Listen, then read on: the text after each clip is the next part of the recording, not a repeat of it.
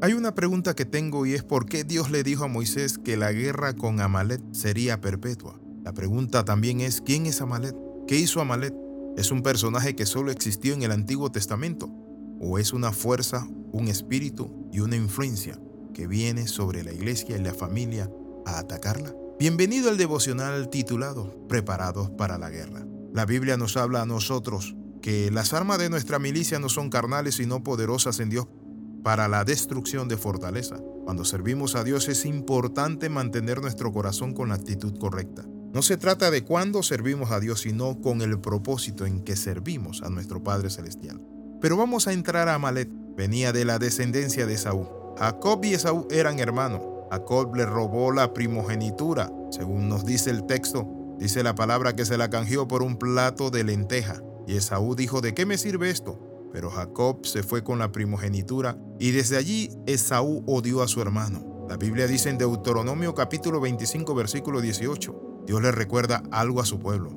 Acuérdate de cómo salió al encuentro en el camino a Malet y te desbarató la retaguardia de todos los débiles que iban detrás de ti. Cuando tú estabas cansado y trabajado y no tuvo ningún temor de Dios, el pueblo de Israel había salido de Egipto. No eran hombres de guerra, llevaban unos cuantos instrumentos pero llevaban mujeres, niños cargados, cansados por un desierto. Sin embargo, Amalet ataca la retaguardia. El espíritu de Amalet es aquello que ataca a la familia, que ataca a nuestros niños, ataca y atraca nuestros hogares. ¿Quiénes son los amalecitas?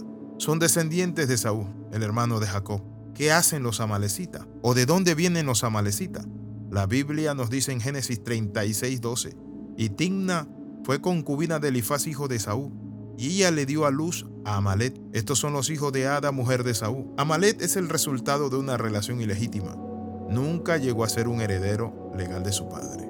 Pero ¿saben qué significa Amalet? Significa renegar, oponerse, resistir, frenar. Eso significa oponerse. Es decir, era un rebelde sin causa que vendió su primogenitura. Los amalecitas fueron el primer pueblo cananeo que atacó a Israel después de la salida de Egipto por la espalda. La Biblia nos dice que Dios le ordenó destruir para establecer el reino de él y destruir el espíritu de Amalet.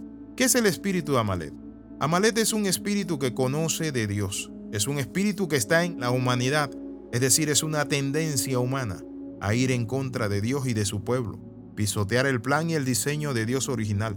Amalet es un espíritu de odio y resentimiento, de oposición, y todos los que buscan a Dios saben que en el camino van a encontrar a Amalet. Esaú se levanta para matar a Jacob, que en un futuro sería Israel. Todo el odio y resentimiento que tenía se lo heredó a su nieto Amalet. Amalet se levanta contra los que han salido de Egipto y lo podemos ver. En Deuteronomio capítulo 25, verso 17 dice la siguiente manera, acuérdate de lo que hizo Amalet contigo en el camino. Dios le manda no olvidar eso que hizo Amalet. Cuando en otro texto de la Biblia encontramos que hay que olvidar, hay que perdonar, pero sin embargo con Amalet Dios le dice a Moisés, acuérdate de lo que hizo Amalet contigo en el camino cuando salías de Egipto. ¿Qué hizo Amalet? Amalet siempre ataca por la retaguardia, fue a atacar los, a los débiles, a las mujeres, a los niños, a los ancianos, a los enfermos.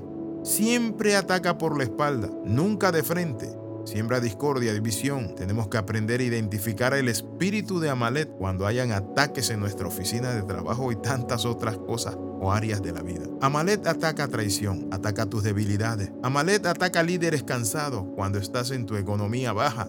Te vienen situaciones donde tienes que gastar más. Y tú dices, pero ¿por qué? Pero muchas veces nos olvidamos que Amalet es Amalet, es el engendro del mal, es Satanás. Y Satanás vino a hurtar, matar y destruir, vino a dañar a la humanidad. Por eso la Sagrada Escritura es clara cuando nos dice que nuestro Señor vino para darnos esperanza y todo lo contrario.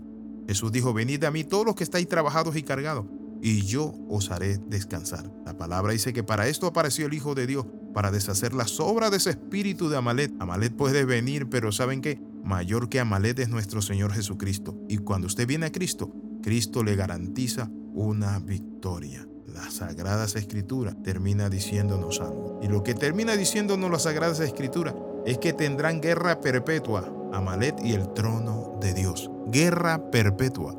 Pero no es una tendencia, es un espíritu, es alguien que se opone a lo que es Dios. Y de allí el anticristo está presente y de allí vendrá el anticristo, el cual es parte de ese espíritu de Amalet, dañar la obra de Dios. Quiero invitarle a orar. Padre, en el nombre de Jesús oramos, te pedimos que nos des fortaleza para identificar, oh Dios Padre, toda obra que no sea tuya, reprenderle y caminar en victoria por Jesucristo tu Hijo. Amén y amén. Escriba más 502 42 45 60 89. Suscríbase y por favor sea parte de audio devocionales Palabra de Transformación, haciendo redes y compartiendo con familiares, vecinos y amigos. Usted no sabe a cuánta gente puede cambiarle la vida compartiendo estos devocionales. Pero también recuerde apoyarnos con sus oraciones y también con sus donaciones. Bendiciones de lo alto, le saluda el pastor Alexis Ramos. Nos vemos la próxima.